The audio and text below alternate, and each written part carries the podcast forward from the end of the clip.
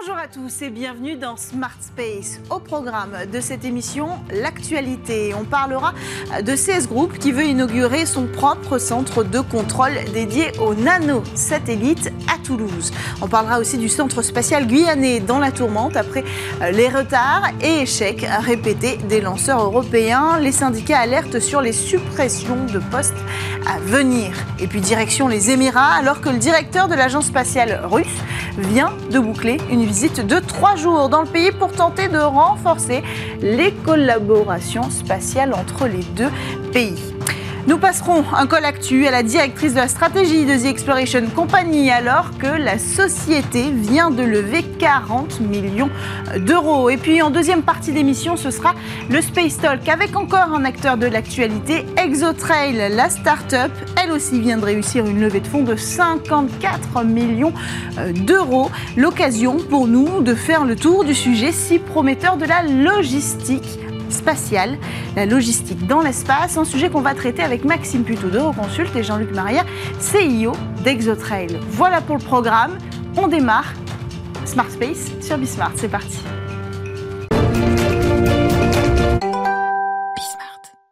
À Toulouse, CS Group sera équipé d'ici la fin de l'année de son propre centre de contrôle adapté aux besoins des nanosatellites. Le groupe développe entre autres des outils de surveillance de l'espace pour les grands industriels, les agences spatiales ou même le gouvernement, comme lors des exercices militaires Astérix organisés au sein du commandement de l'espace. Ce centre doit permettre de multiplier les activités du groupe dans l'espace, diversifier ses missions et garantir un contrôle autonome de ces technologies depuis la Terre.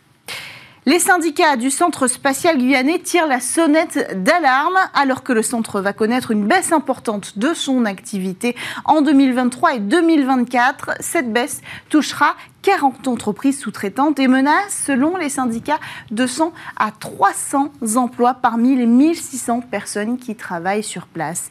Une baisse qui explique la dirigeante du port spatial à l'AFP par la fin à venir d'Ariane 5, le retard d'Ariane 6, l'arrêt brutal du lanceur russe Soyuz suite à l'invasion de l'Ukraine, mais aussi la suspension du programme Vega C en décembre dernier, après l'échec du tout premier vol commercial. Alors une réunion a eu lieu le 17 janvier avec les syndicats de la base, a indiqué Jean-José Mathias, le délégué UTG du CNES.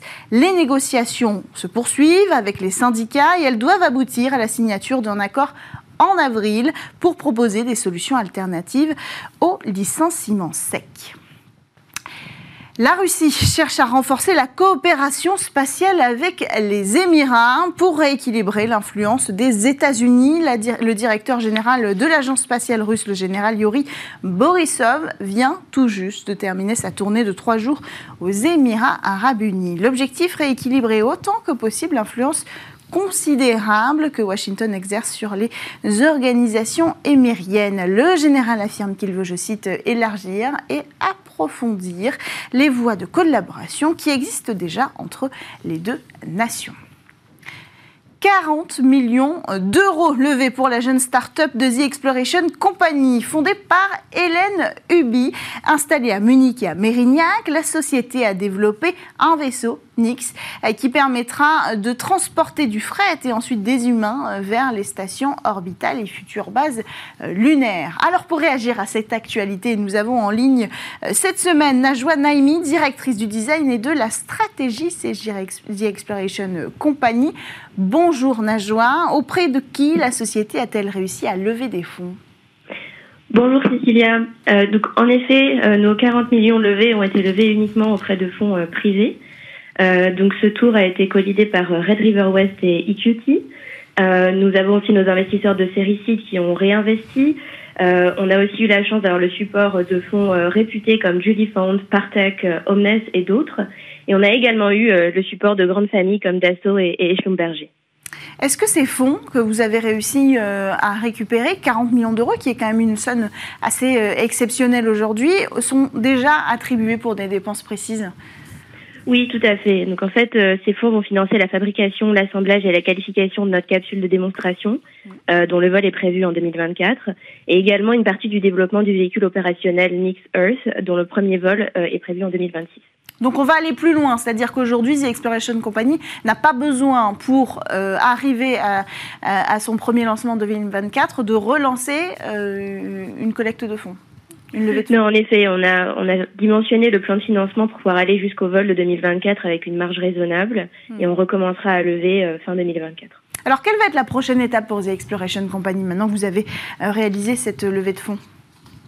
Bon, la prochaine étape, euh, comme vous l'avez compris, euh, c'est euh, la fabrication de notre capsule de démonstration. On a déjà commencé, hein, on a déjà le, le, bouclier thermique qui est en ce moment même en cours de forgeage. Et donc, on va commencer l'assemblage de la capsule à Munich dans notre bâtiment d'intégration dès cet été. D'un point de vue commercial, comme ce vol 2024 est déjà complet, on est en train d'ouvrir en ce moment la vente sur le vol 2026. Et puis, comme je vous le disais, la prochaine levée hmm. aura lieu fin 2024. Alors, est-ce que cette levée de fonds a attiré déjà de nouveaux clients? Est-ce que vous pouvez nous le dire? Oui, alors c'est vrai qu'on a, on est très content parce que, comme vous le savez, euh, c'est euh, la levée de série A la plus importante qui ait jamais été réalisée euh, dans le domaine de la space tech, européenne. Donc c'est vrai que ça nous a donné une assez bonne couverture et visibilité. Donc oui, on a pas mal de partenaires qui viennent nous voir, pas mal de clients, mais également beaucoup de très très bonnes candidatures. Euh, car on le sait, voilà, on cherche aussi euh, à, à faire grossir notre équipe et, et c'est vrai que euh, la levée a donné beaucoup de visibilité. On en avait déjà pas mal, mais là c'est vrai que c'est, ça a donné un petit coup de boost. Euh, est-ce, que, est-ce que vous pouvez nous dire, peut-être pour ceux qui nous regardent, combien d'emplois vous, vous allez proposer dans, la, dans l'année à venir chez The Exploration Company? Oui, tout à fait. Donc en fait là, on en a euh, déjà une, une quinzaine qui sont ouverts sur notre site internet. Euh, donc euh, voilà, euh, tout le monde peut, peut postuler. Et c'est vrai qu'on a déjà reçu des candidatures qui se comptent par milliers. donc on est en train d'évaluer tout ça. et on est très content de voir l'attrait que ça peut avoir pour, pour les très bonnes compétences qu'on a en Europe sur le domaine du spatial. Merci beaucoup Najwa Naimi. Je rappelle que vous êtes directrice euh, du design et de la stratégie CGR Exploration Company qui vient tout juste de lever 40 millions euh, d'euros uniquement en fonds privés euh, pour peut-être aboutir certainement au premier lancement de sa capsule Nix en 2024. On enchaîne quant à nous avec le Space Talk sur Bismart. La logistique des transports, c'est aussi une affaire d'espace. Là-haut, en orbite et c'est une affaire prometteuse puisque la start-up ExoTrail, spécialisée en système de propulsion et logistique des satellites, vient de réaliser une levée de fonds de 54 millions d'euros en série B. Pour tout connaître des secrets de ce secteur en plein essor, le directeur général d'ExoTrail, Jean-Luc Maria, est avec nous en visio depuis les États-Unis, où se tient le SmallSat Symposium, un rendez-vous immanquable pour les acteurs du spatial. Bonjour Jean-Luc Maria, merci d'être avec nous aujourd'hui. Bonjour Cécilia, merci pour l'invitation. 54 millions d'euros, c'est digne des sommes levées aux États-Unis, ça? Oui, Effectivement, on commence à se rapprocher en Europe de belles levées de fonds qui peuvent euh, avoir lieu aux États-Unis, effectivement. Alors de quoi on parle quand on parle de logistique dans l'espace? Sur Terre, on imagine assez aisément euh, euh, du transport mobile, on, va même voir les conteneurs, le transport maritime, enfin on arrive un petit peu à se faire une idée, mais alors dans l'espace c'est quand même assez flou. Alors, ben, en fait, pas tellement. le parallèle nous qu'on fait chez ExoTrail, c'est que la logistique terrestre est apparu lorsque finalement il y a eu une augmentation de l'économie de marché, une augmentation, on va dire, des transferts euh, d'objets d'un endroit à un autre. Et là, il y a eu émergence de sociétés de logistique qui euh, finalement ont des challenges tous les jours de euh, stockage des éléments à transporter, d'optimisation des routes, de gestion de flotte de véhicules pour transporter ces éléments. Et en fait, dans l'espace, ben, il est en train de se passer un petit peu la même chose. Il y a accélération de l'accès à l'espace. On utilise aujourd'hui l'espace dans notre quotidien, parfois sans même le, savoir. Et donc, il y a de plus en plus d'objets pour répondre à des besoins terrestres, plus en plus d'objets dans l'espace. Et tous ces objets dans l'espace, il faut les faire bouger, il faut leur faire rejoindre leurs orbites euh, opérationnelles après le lancement. Il faut les maintenir sur leur orbite une fois qu'ils y sont pour maximiser leur performance et leur durée de vie. Et puis de plus en plus, il va y avoir des aspects de, durabilité de l'espace euh, et de, du coup de gérer en particulier la fin de vie euh, de ces objets. Et donc tout ça, ce sont des sujets de mobilité et on peut avoir une approche logistique du sujet. C'est exactement ce qu'on fait chez Exotrail. Alors concrètement, à quel besoin vous répondez chez Exotrail? C'est quoi votre techno? Alors, comme sur Terre, il n'y a pas une solution de mobilité unique pour adresser tous les besoins euh, de mobilité. Euh, les logiciels terrestres, ils vont s'appuyer, comme je le disais, sur des entrepôts, sur des logiciels d'optimisation et euh, sur des flottes de véhicules. Et donc, dans l'espace, nous, on a la même approche. Il n'y a pas une solution unique pour adresser tous les besoins de mobilité que j'ai mentionnés. Et donc, on a développé progressivement chez Exotrail ce qu'on appelle notre concept de hub de mobilité. On a démarré l'entreprise il y a cinq ans avec deux premiers produits qui sont d'abord un logiciel de ce qu'on appelle de conception mission. C'est un logiciel qui va permettre de bien répondre justement aux besoins de mobilité de bout en bout avant euh, de construire quoi que ce soit. Et puis un deuxième produit euh, par lequel on a commencé, qui est là un élément de mobilité à implémenter pour bouger dans l'espace, qui sont euh, des moteurs, des moteurs avec une technologie un petit peu particulière, on appelle ça des moteurs électriques, qui vont permettre justement, euh, une fois implémentés sur euh, les satellites, de euh, les bouger. Et puis on a complété cette année, et la levée de fonds que l'on réalise doit servir à accélérer dans cette voie-là. On a ajouté deux produits à ce concept de hub de mobilité. Un service de transport spatial. C'est une alternative ou un complément à mettre un moteur sur chacun des satellites. C'est donc un service de transport, c'est un peu la logistique du dernier kilomètre dans l'espace après le lancement où vous allez avoir un satellite convoyeur qu'on appelle le Space Van, que vous allez remplir de plus petits satellites. Et ce satellite convoyeur va aller déposer un par un euh, les satellites qu'il contient sur leur orbite opérationnelle. Dernier produit, euh, une fois que vous avez votre satellite ou vos satellites dans l'espace, eh bien, il faut les opérer, c'est-à-dire qu'il faut un logiciel euh, donc, que l'on met sur le marché très bientôt, qui s'appelle Space Tower, un logiciel qui va permettre d'automatiser le mouvement de votre ou de vos satellites dans l'espace euh, pour pouvoir le faire bouger de la façon la plus optimale possible. Et donc toute cette offre-là, c'est l'offre aujourd'hui euh, d'Exotrail pour répondre à ces besoins divers de mobilité dans l'espace. Alors j'allais vous demander quel autre outil on, pourrait euh, utiliser, on pourrait avoir besoin dans l'espace pour opérer cette logistique, mais j'ai l'impression que vous couvrez quand même assez pas mal les besoins. Est-ce qu'il y a des gaps technologiques encore à franchir pour aller plus loin? Alors oui, là nous on est donc euh, focalisé aujourd'hui sur les quatre euh, produits que je viens de, vous décrire, mais en fait l'évolution euh, de la logistique spatiale telle qu'on l'entrevoit chez Exotrail, c'est d'aller en fait progressivement vers un modèle de réutilisation des objets dans l'espace. Le, le, le, modèle de l'espace aujourd'hui, je, je, fais souvent le parallèle, mais c'est comme si vous achetez une voiture neuve, euh, vous faites un plein, et puis lorsque vous avez terminé votre premier plein, vous jetez votre voiture. C'est ça l'espace aujourd'hui, c'est ça les satellites aujourd'hui. Ça, c'est un modèle qui est pas tenable, c'est pas tenable sur Terre, ça l'est absolument pas dans l'espace, et donc on peut, on doit euh, réfléchir à des solutions de réutilisation, et donc à terme, on est convaincu qu'il va y avoir des, sujets logistiques à adresser qui vont être, par exemple, euh, de, du rechargement en carburant de satellites qui auraient terminé d'utiliser leur carburant initial, donc des missions d'extension de, durée de vie, mais aussi euh, des sujets euh, de dépollution d'espace. Il y a de plus en plus d'objets, des objets actifs, mais aussi des, objets qui ont terminé leur vie, euh, soit des satellites complets, soit des débris lorsqu'ils se sont disloqués. Et donc, on va avoir progressivement des enjeux d'aller dépolluer l'espace, c'est-à-dire d'aller s'approcher euh, d'objets, euh, de les contacter, euh, et puis d'aller les bouger, soit de les faire redescendre dans l'atmosphère pour qu'ils se consument, soit aller les mettre sur des orbites sur lesquelles ils vont moins gêner, où on va du coup libérer des orbites pour des applications terrestres. Donc tout ça, ce sont des nouveaux cas d'usage qui vont progressivement apparaître et qui rentrent tous finalement dans le sujet de la logistique. Hmm. Donc si je comprends bien, n'importe quel acteur, qu'il soit institutionnel ou privé, qui va dans l'espace, qui envoie un objet dans l'espace ou alors euh, qui fait un voyage temporaire dans l'espace, pourrait avoir des besoins de logistique? Oui, c'est notre euh, vision chez Exotrail, c'est qu'en fait, lorsque vous êtes dans l'espace, vous avez ces besoins euh, de mobilité et, finalement, qui que vous soyez, que vous soyez un acteur dire, étatique, institutionnel ou un acteur commercial, vous avez ces besoins de mobilité, ce sont des besoins universels. Euh, et donc, il faut amener une offre qui n'existe pas vraiment aujourd'hui, qui va donc se superposer, euh, ce qu'on appelle à la chaîne de valeur du spatial actuel, euh, et qui va en fait aider tous les opérateurs satellites à bouger de la façon la plus efficace, la plus pertinente possible pendant toute la durée de vie euh, des actifs de l'espace depuis le, lancement et la séparation du satellite euh, depuis le lanceur jusqu'à la fin de vie du satellite. Hmm. Alors en août dernier, l'armateur marseillais euh, CMA-CGM a dévoilé sa participation au capital de l'exploitant français Eutelsat. Est-ce que c'est le signe que les acteurs de la logistique sur Terre vont s'aventurer dans l'espace?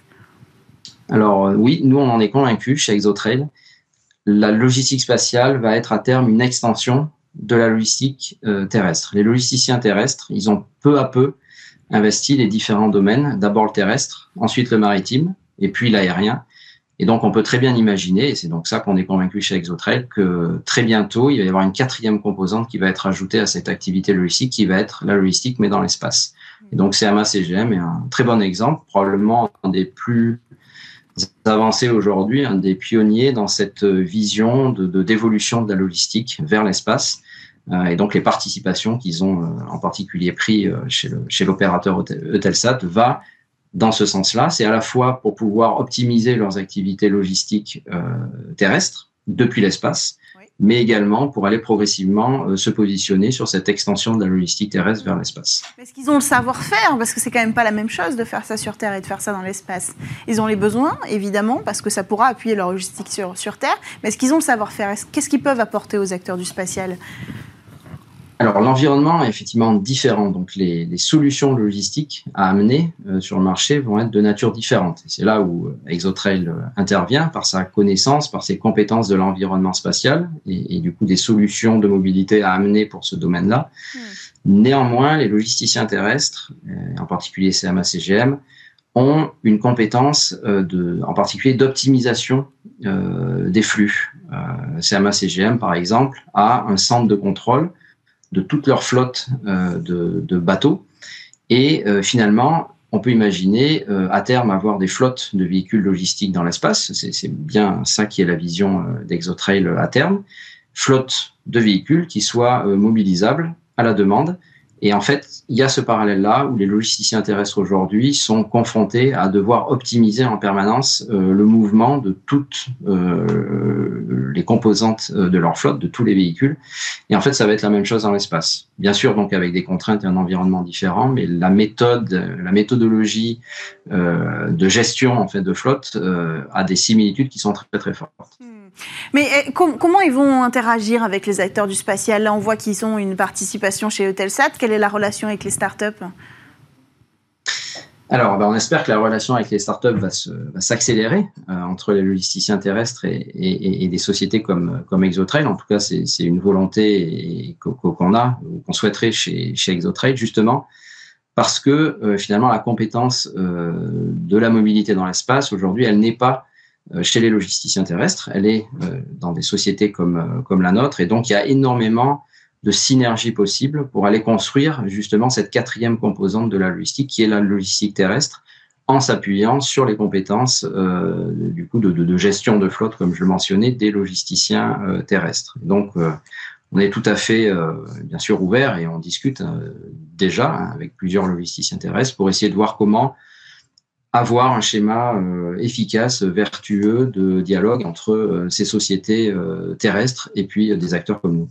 Alors pour nous apporter une nouvelle vision sur ce marché, Maxime Puto, spécialiste des lanceurs chez Euroconsult, nous a rejoint en plateau. Bonjour Maxime, merci d'être avec nous. Vous avez participé à, cet échange sur la logistique de l'espace.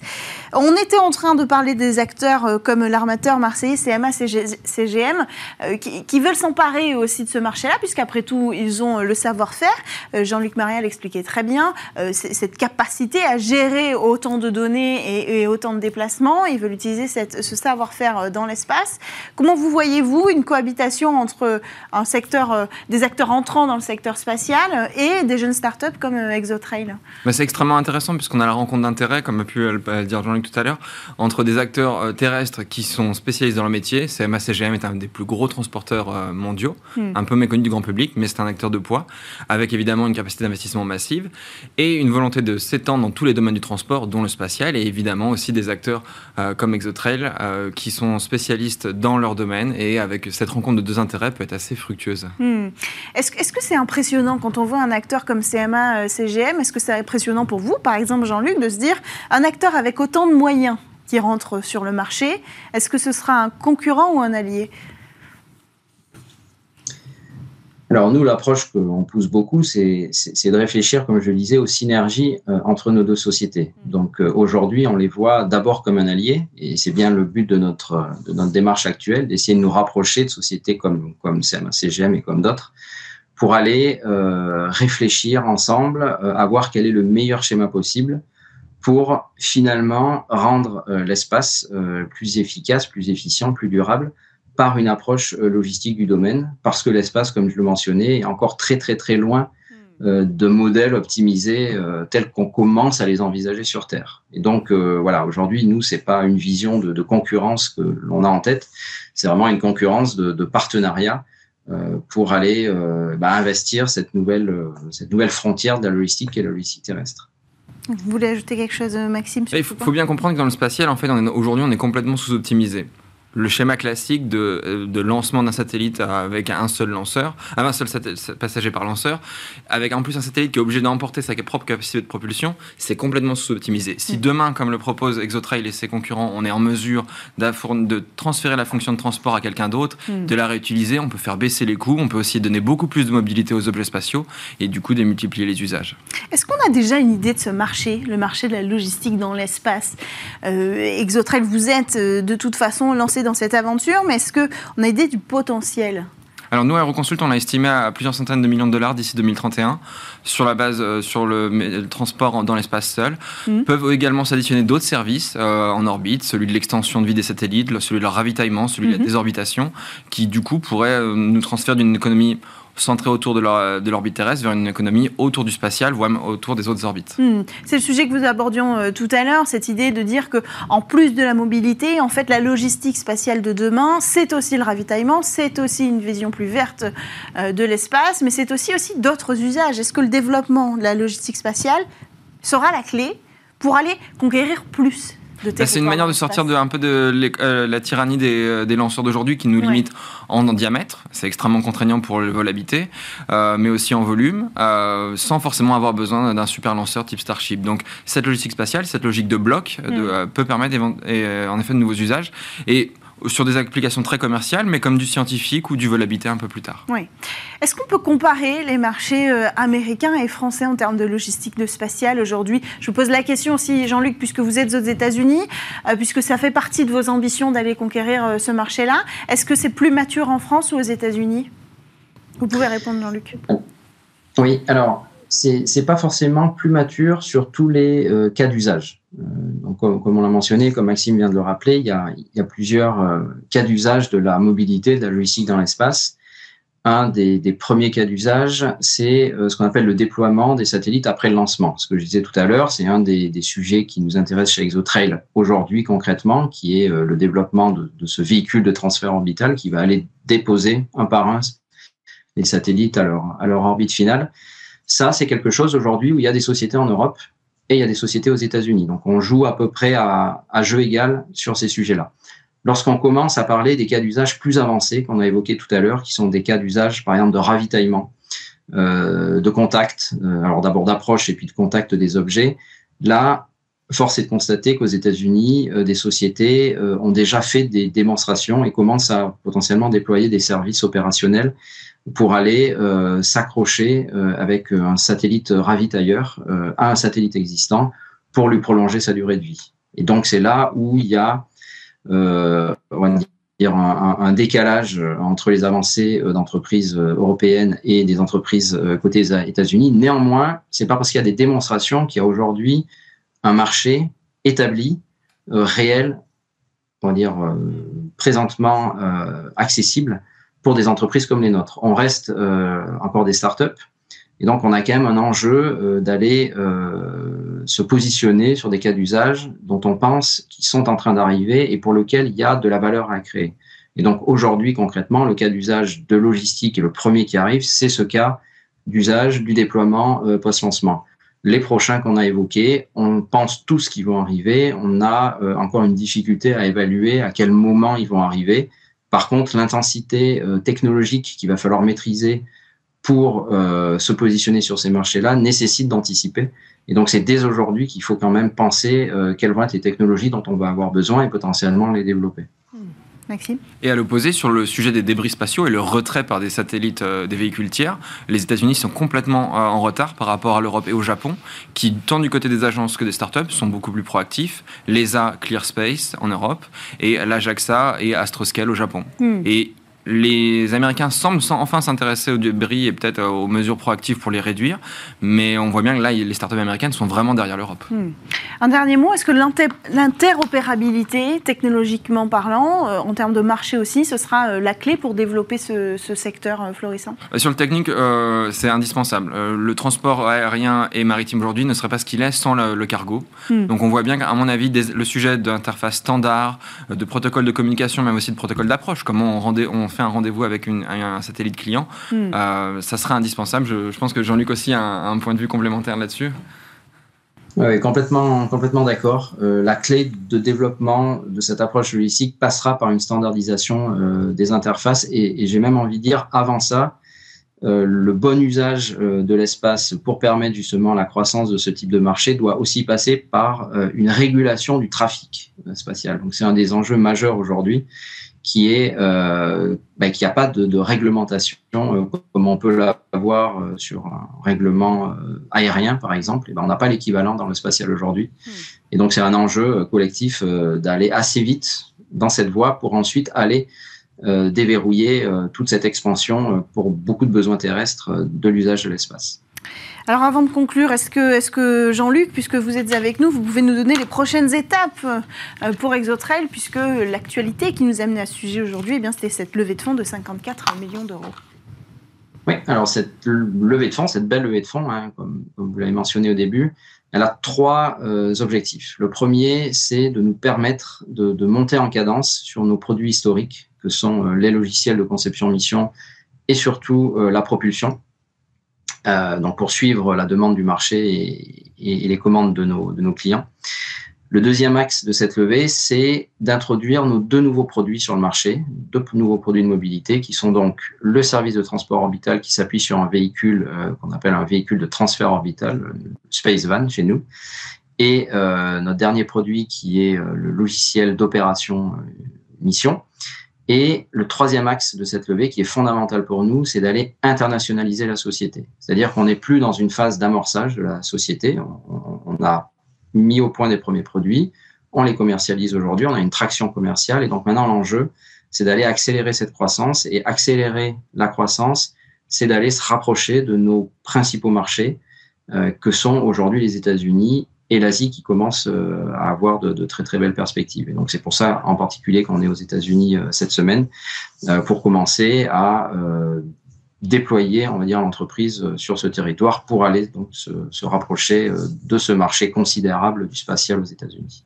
Merci beaucoup Jean-Luc Maria. Je rappelle que vous êtes directeur général et cofondateur euh, d'Exotrail. Merci à vous Maxime Plutôt d'avoir rejoint ce plateau pour euh, nous donner euh, vos éclairages sur ce sujet passionnant et à suivre de la logistique dans l'espace. Merci à tous de nous avoir suivis. On se retrouve dès la semaine prochaine sur Bismart.